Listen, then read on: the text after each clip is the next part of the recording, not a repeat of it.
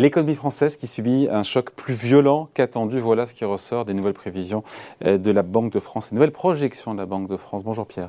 Bonjour David. Pierre Savatier, économiste et président du cabinet PrimeView. Alors sans surprise évidemment, la croissance a été revue à la baisse par, par la mhm. Banque de France. On est maintenant sur 2,3%. Oui. Euh, sur euh, une moyenne, sur la moyenne de, l'année, on était à 2,8 je crois, juste avant. C'était il y a, un, mois ou deux. 3,5 même au mois de mars encore. Hein, en scénario dégradé, c'était 2,8. Oui, exactement. Entre 2,8 et, et 3,5. Et au final, bah voilà, ce que nous dit la Banque de France, c'est que l'invasion euh, en Ukraine pèse plus que prévu, on s'en doutait. Mais Heureusement qu'elle est là pour nous rappeler. Oui, voilà. Bon, c'est une bonne guerre. Oui. Oui, bah, effectivement, bah, j'ai envie de dire c'est quand même important en fait d'avoir en tête euh, là dans, dans, quelle dynamique économique on se trouve. Alors et vous allez voir après derrière le vrai sujet c'est pas tellement le, en gros l'ampleur du ralentissement, c'est combien de temps il va durer. Euh, vers quoi on va, hein, puisque vous savez que ce 2,3%, il masque en réalité une dynamique économique euh, qui est surtout l'héritage hein, de 2021. Il y avait un acquis de croissance très fort en début d'année, supérieur à 2%, fin mars encore de 1,9%. Donc là, aujourd'hui, la Banque de France euh, prévoit 0,25% de croissance chaque trimestre. Voilà, chaque trimestre jusqu'à la fin d'année, ça nous amène à 2,3%. C'est optimiste, hein. c'est encore optimiste, parce que on voit bien qu'aujourd'hui, on est face à une restriction des conditions de financement euh, qui est en train de taper dur, hein, taper dur partout dans le monde, mais en France y compris. On n'a pas encore commencé à en voir les effets, hein, savoir que euh, bah, quand vous avez des conditions de financement qui sont dégradées naturellement, bah, la, posture d'investisseurs que ce soit pour les entreprises ou pour les ménages, elle est moins facilitante. Euh, l'environnement aujourd'hui est quand même assez moins favorable en termes de perspective. Donc là aussi, la perspective, c'est quand même le moteur premier d'investissement. Hein. L'investissement en France, ça pèse à peu près 20% de la richesse créée. Donc déjà sur ce point-là, on peut s'interroger sur à la limite pas le deuxième trimestre, mais surtout le second semestre. Hein. Comment les, profits d'investissement vont évoluer? Et puis ensuite, il y a quand même la consommation des ménages. Hein. N'oublions pas que tout le monde parle d'inflation, tout le monde parle d'inflation salariale. Vous savez qu'on n'est pas convaincu sur ce sujet depuis mm. très longtemps. On ne pense pas que ça puisse durer pendant très longtemps. Mais la réalité, c'est que les salaires réels en France, ils décroissent de manière extrêmement importante. C'est-à-dire que l'inflation salariale brute compense, est très loin de compenser l'inflation finale. Et donc, on est en situation en fait de paupérisation, d'atteinte du pouvoir d'achat des ménages. Et donc, ça veut dire quoi tout ça quand même on parle de croissance et de richesse créée? Vous savez que soit 55 à 60% en France de la richesse qu'on crée repose sur la conso des ménages. Dans ce contexte-là, on peut aussi s'interroger quant aux perspectives sur le second semestre. Je parle bien du second semestre parce qu'il y a quand même on sent bien qu'il y a quand même là, je ne sais pas si vous avez remarqué, mais tout ce qui est hôtellerie, restauration, ça va un peu mieux là, depuis le mois de mai. On est encore sur ce niveau-là où on sent bien que les ménages sont en train de consommer l'épargne accumulée quand même du temps passé. Hein. On est un peu en retard par rapport aux Américains, les Américains l'ont fait avant nous. Et on a peut-être encore un été qui devrait peut-être bien se tenir, mais attention, en fait, à la rentrée, ça risque de secouer. Bon, il y a ce scénario donc à 2,3% de croissance. Après, il y a aussi un scénario, un scénario défavorable qui a été euh, mhm. décrit et, anticipé par la Banque de France en cas d'arrêt des importations de pétrole et de gaz à partir du troisième trimestre. Et là, l'histoire n'est plus la même. Hausse du PIB 1,5% cette année, récession de 1,3% mm. l'année prochaine et inflation à 7% euh, cette année. On se dit qu'avec les décisions mm. de Gazprom de couper peu à peu mm, le gaz, on, ça devient de plus en plus probable. Ça devient probable. oui, dans le scénario 2,3, vous avez un prix du pétrole en moyenne à 105 dollars sur l'année. Hein. Oui. Euh, on est à 115 là. On est, oui, 110, 115. 110, 115. On était un peu plus en fait les, semaines qui précédaient. Donc, euh, on est quand même sur. Et puis surtout, attention aux boucles de rétroaction. C'est-à-dire que ça, j'insiste bien là-dessus. Dans l'économie, tout ne se vaut pas. Hein, il y a des secteurs d'activité qui sont plus ou moins cycliques, qui sont plus ou moins sensibles à un certain nombre de facteurs. Euh, et les gens sous-estiment aujourd'hui beaucoup le poids qu'a joué le secteur de la construction et de l'immobilier dans un second temps, en fait, dans la reprise depuis euh, le, creux, en fait, post-crise sanitaire. Le secteur de la construction a été véritablement euh, un, secteur locomotive en termes de création d'emplois, création d'entreprises, etc. Or, la construction, c'est quoi? La construction, c'est des taux c'est des taux d'intérêt. Et là où les gens en fait ne se rendent pas compte, c'est qu'on vit un crack obligataire aujourd'hui. Hein. On est passé de 0% sur le taux souverain français à 2,5%. 0% c'était le début d'année. Hein. Début d'année, 250 points de base, 2,5%. Vous savez combien ça coûte 2,5% en plus pour un ménage qui voudrait s'endetter avec une mensualité par exemple de 1000 euros par mois? Hmm. C'est pas monté autant les taux de crédit immobilier non pas? Non, non, mais, euh, oui, mais le fait est que c'est pas monté parce que les banques ne pouvaient pas.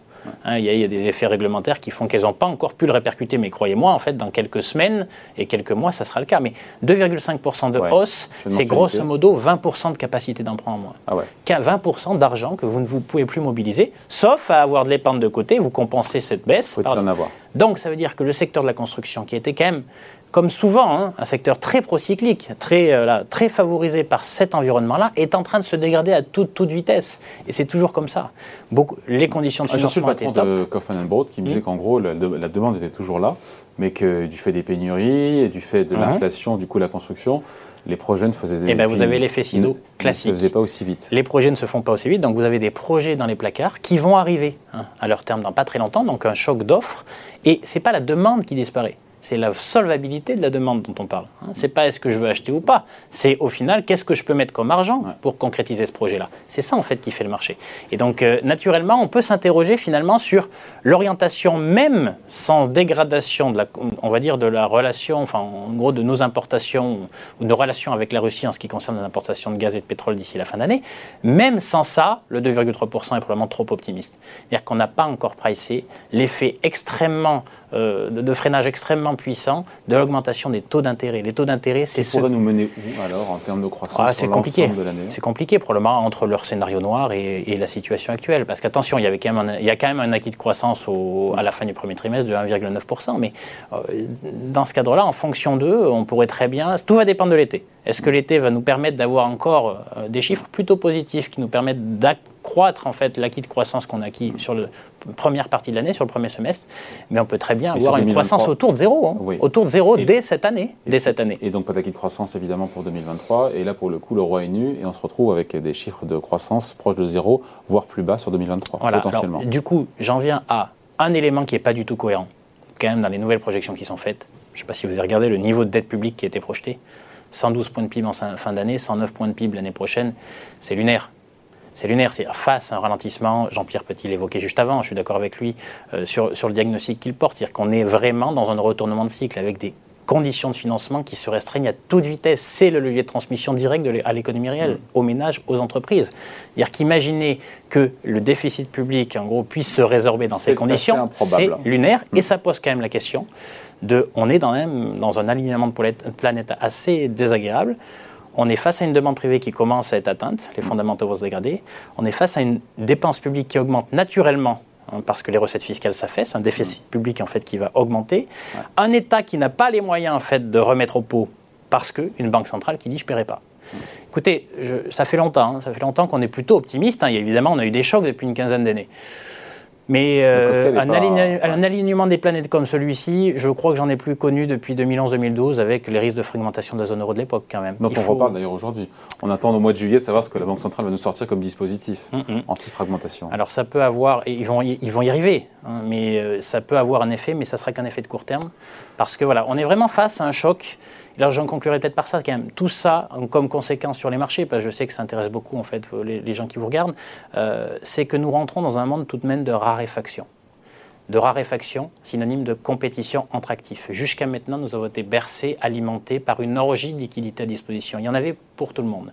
Là, on est frappé par deux phénomènes. Un, les, perspectives de croissance qui se dégradent, ça veut dire concrètement que la capacité naturelle de nos économies à générer de l'épargne est en train de s'effondrer, est en train de diminuer. Donc naturellement, moins d'argent entre guillemets à disposition sous forme d'épargne. Voilà. Et dans le même temps, des banques centrales qui n'injectent plus. On est vraiment, on passe d'un monde à l'autre en très très peu de temps. Exactement. Euh, Excès de liquidité versus l'autre. raréfaction. Et ma conclusion, elle est la suivante, c'est-à-dire que ce monde-là, le monde de raréfaction, ne doit pas, en tout cas, on ne doit pas l'apprendre de la même manière qu'un monde d'excès de liquidité.